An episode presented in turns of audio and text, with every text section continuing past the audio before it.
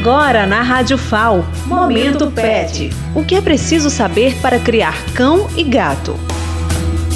Olá pessoal, tudo bem com vocês? Hoje vamos abordar um pouco sobre o tema O gato no seu ambiente.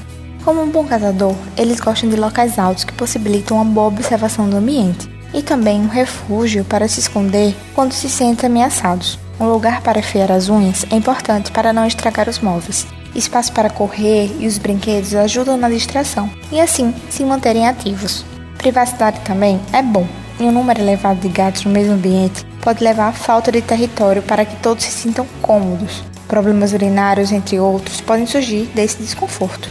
Vale lembrar que, além da ração, todos os gatos da casa devem ter caixinha de areia em quantidade adequada, ser vacinados, vermifugados, castrados e periodicamente visitar o veterinário. A transmissão de doenças é muito rápida em locais onde os animais convivem juntos, podendo ocorrer a doença de todos ao mesmo tempo. É importante também considerar os custos financeiros antes de adotar um animal. Quando os gatos têm acesso às ruas, eles estão vulneráveis a brigas, atropelamentos e ataques de cães e seres humanos. Também podem ingerir um alimento estragado, um produto tóxico ou algum bicho, como ratos ou lagartixas, que podem transmitir doenças ao seu felino. Os gatos podem se infectar ou transportar em suas unhas parasitas, bactérias ou fungo, a cavar o solo para esconder suas fezes ou no contato com vegetais em decomposição, como o ato de afiar as unhas em árvores.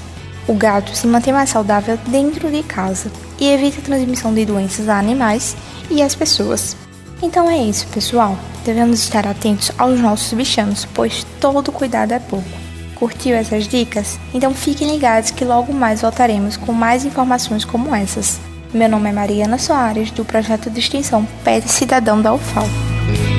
Momento Pet. O que é preciso saber para criar cão e gato?